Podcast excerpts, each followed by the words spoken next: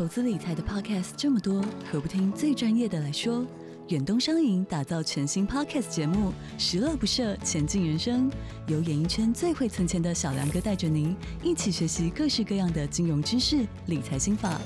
从人生历练聊到银行专业，让您财富不设限，快乐不受限，一起理财规划前进人生。即日起收听节目还有机会抽度假住宿券，详情请点击资讯栏连接。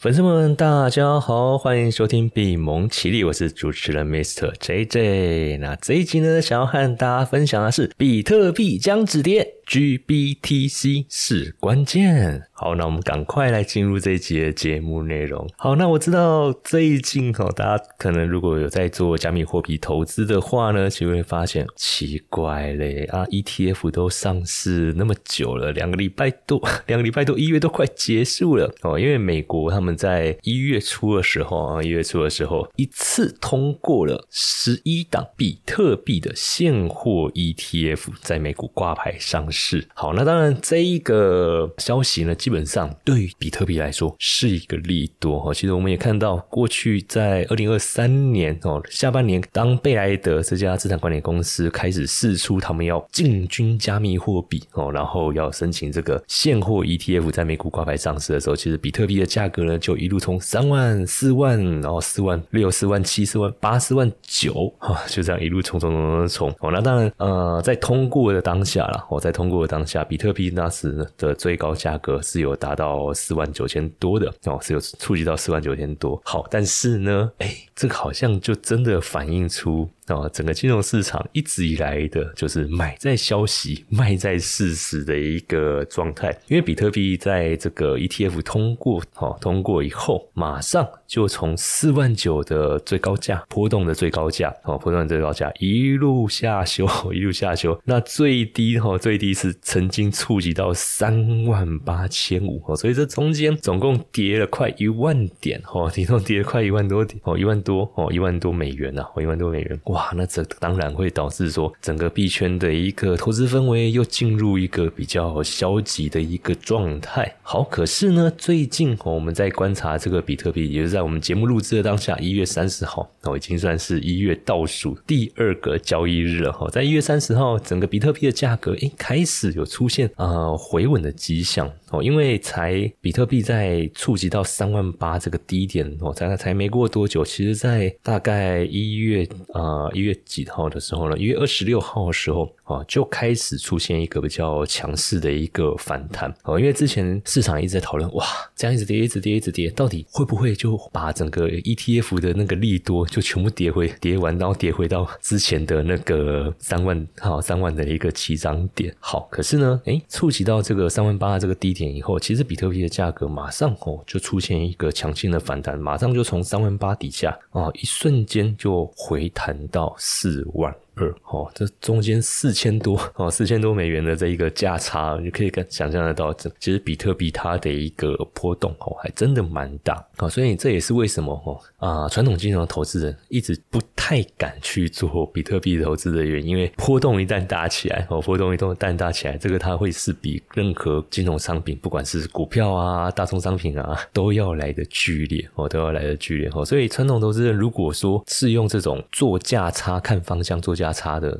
比如说你过去是在做期货啊，或者做外汇的这种交易策略的话，哦，那确实哈，它的一个波动性哦，波动性是非常强。但是呢，哦，但是呢，我们先回到这个比特币的一个价格状态哦，比如说这个价状态，它从三万八的这个低点反弹到四万二以后，其实，在我们录制节目的当下，我们可以看，嗯，我们发觉到，其实比特币的价格哦，在过去一个礼拜哦，已经开始慢慢稳定下来。什么意思呢？如果说我我们从技术线图，当然现在我们是广播啦，声音大家可能看不到技术线图。那我用描述的方式，基本上我们在判断一个金融商品它有没有止跌哦，有没有止跌的这个情况下，很简单的方式就是它反弹上去以后，哎，接下来后面回档，它回档了这个价格低点有没有在跌破前面的低点？如果没有，好，如果没有，那基本上哈，基本上我们就可以判断说，哎，这一个。下跌修正哦，下跌修正应该是告一个段落哦，应该是告一段落。为什么？因为在一个金融资产哦，在一个金融资产，它在这一个下跌的过程当中，我们都知道有人卖。哦，有人卖，价格会下跌嘛？哦，有人卖，价格会下跌。那如果说在卖的当下没人想要买，哦，买的人很少，那那个价格下跌的状况会越来越重。为什么？就好像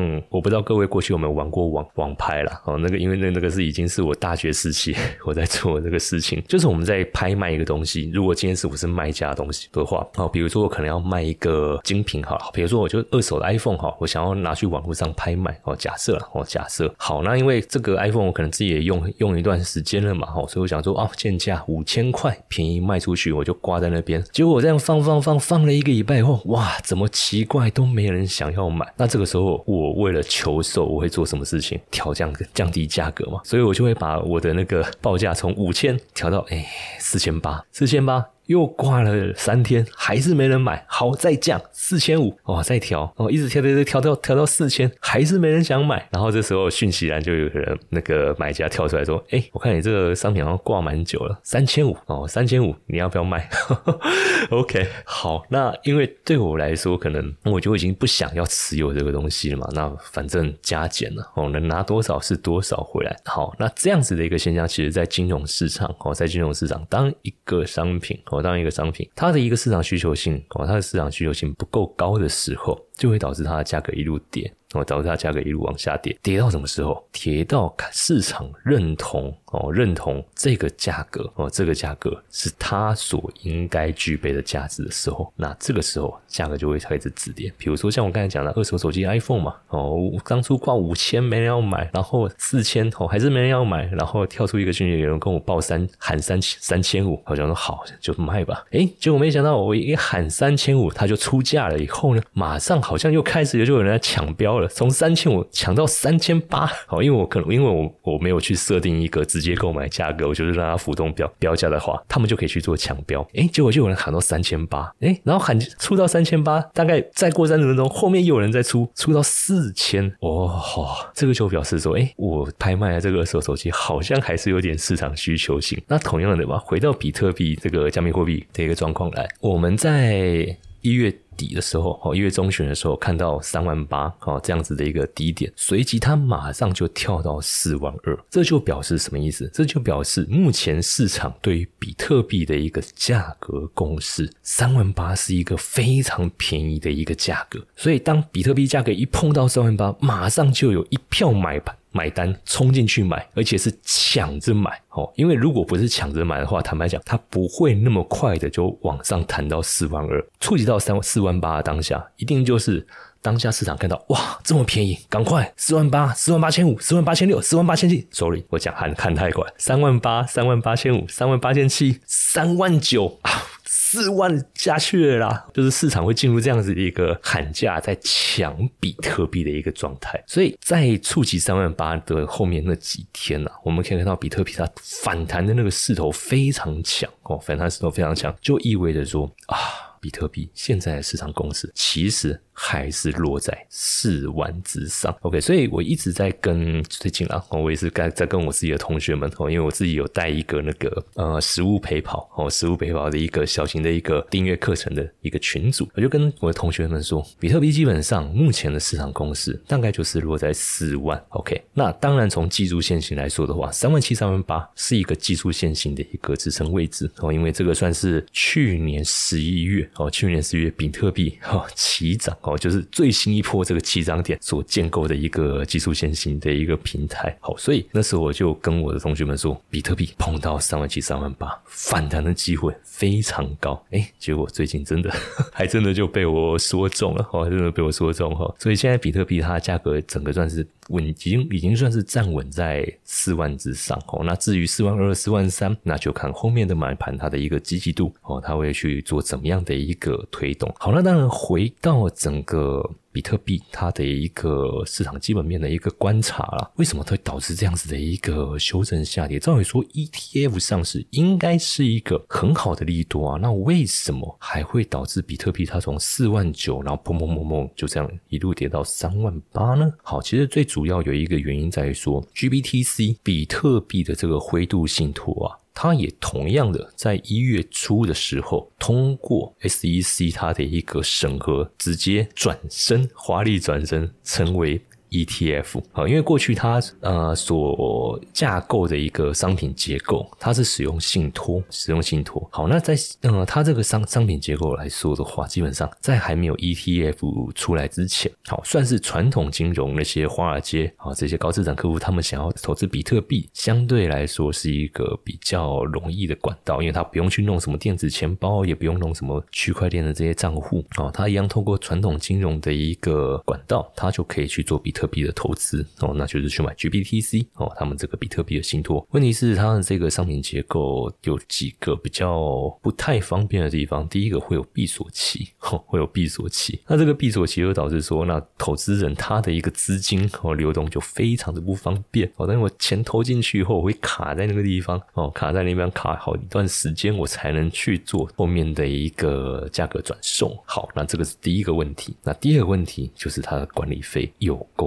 贵，我们知道 ETF 现在因为 ETF 这几年非常普及了嘛，在股神巴菲特这样大力推广之下，ETF 那个管理费基本上大概都不到不到百分之一啊，都是百分之零点零几的这样子的一个收费。问题是 GBTC 他们当时在创立的时候，管理费就是收百分之二，哇，那这一个成本对于投资人来说，当然哦，因为。有比较嘛，啊，所以当然就觉得哇，怎么会这么的贵？所以呢，大家都在期待说，那 GBDC 它转成 ETF 上市以后，它的这些过去的这些缺点，会不会去做一些改善或改进呢？当然，流动性这个地方，哈，它是完全的、完全的就变 free 了嘛，因为 ETF 变成 ETF，它就没有所谓的闭锁期，投资人就可以随时自由的进出，哦，去调节它的一个部位。好，那问题来了，GBDC 呢，我不知道他们的一个经营规划是怎么样。哦，就是它通过 ETF 哦这样子的一个上市核准以后，他把这个比特币的信托正式把他这个商品架构转换成 ETF 以后，可是他还是没有把他的管理费给调降。OK，所以他就是维持他高昂的管理费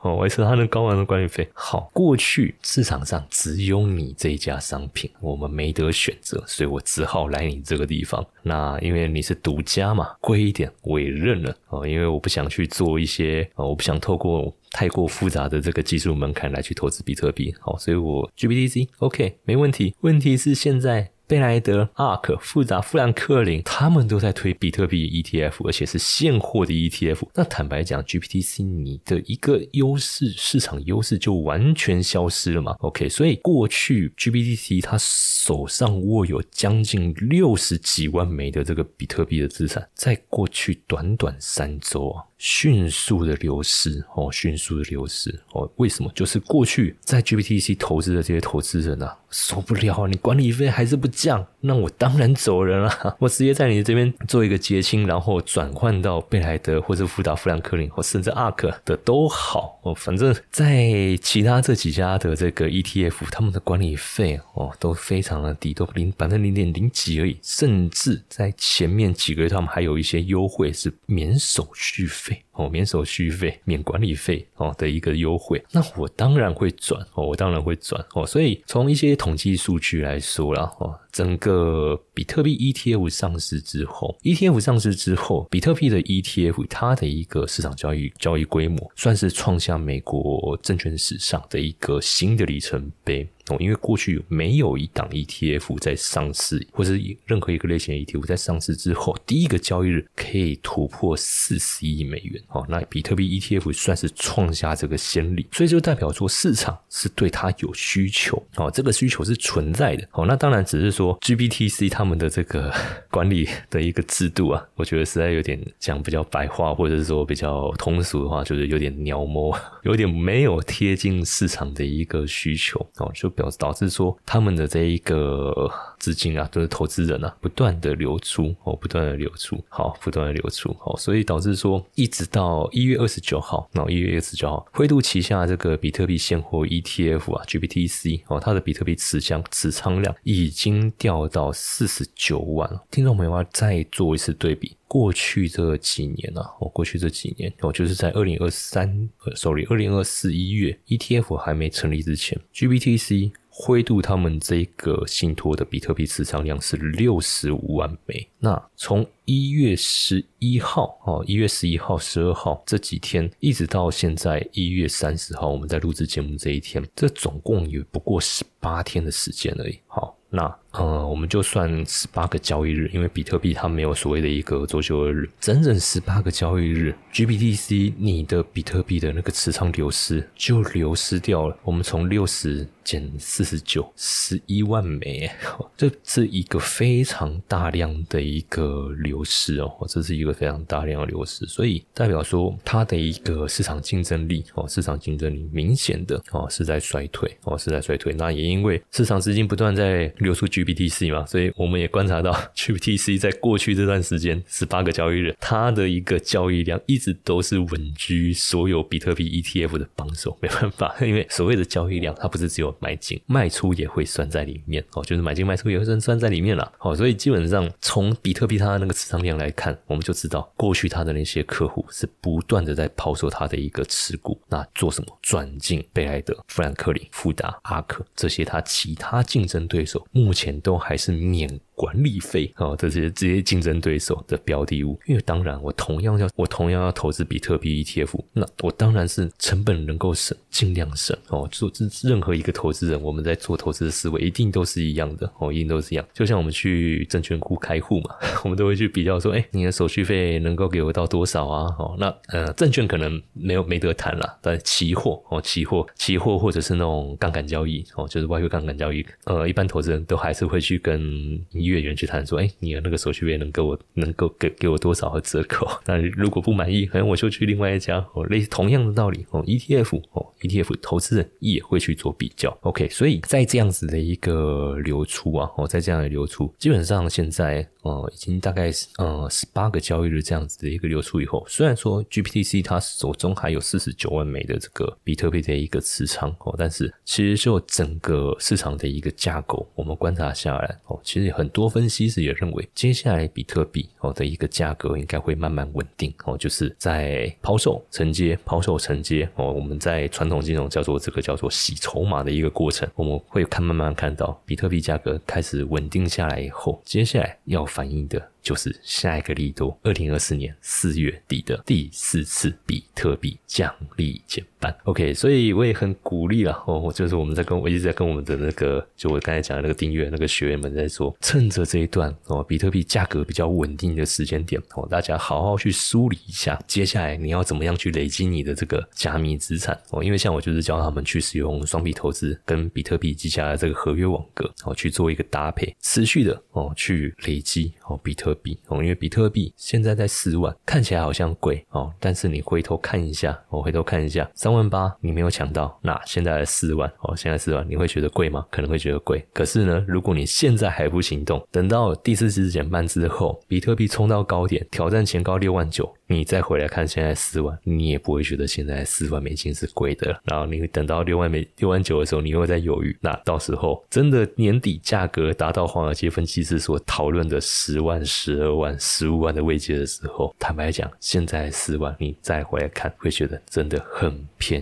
宜哦。所以我一直跟我们的的同学们说，赶快趁现在哦，趁现在哦，价格还算稳定，波动还不算太大的时候，持续的哦去累积。哦，持续的去累积，所以对于这样子的一个模式哈，这个这样模式基本上我都有去整理这些相关的教学教材哦，还有一些投资周报。好，那如果听众朋友、粉丝朋友们对这些资讯哦想要进一步了解的话，欢迎加入我们的这个官方赖可以在赖好友里面搜寻小老鼠 i u 一七八，然后呢输入 a i 哦这两个关键字就可以取得这相关的资源了。好，那我们的节目呢今天就到这一集就到这个地方告一段落，谢谢大家。粉丝们，新年快乐，恭喜发财！那今年过完年后呢，我们在二月二十三号星期五晚上七点，会在台北举办一场聚餐 party。那当天呢，大家可以一起来吃吃饭，聊投资，而且活动当天我还会请到一位财经大咖，要来和大家一起共进晚餐，聊投资。那聚餐活动当天也会有一份小的伴手礼要送给大家，所以呢，想要参加这个活动的话，欢迎从我们的官方赖小老鼠 iu。